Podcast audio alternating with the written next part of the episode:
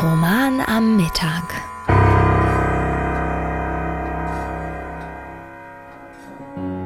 Heute mit Sonnenhügel, ein Gedicht von Marcel Martin.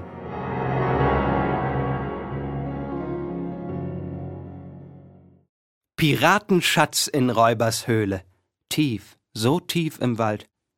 Gelächter, Tränen, Lust am Spiel. Baut Hütten wie von Zaubers Hand, das Haus am Hügel, Duft der Freiheit, Abenteuers Sonnenglanz, ist klein geworden und verlassen. Fort zieht das Kind. Mit großem Dank.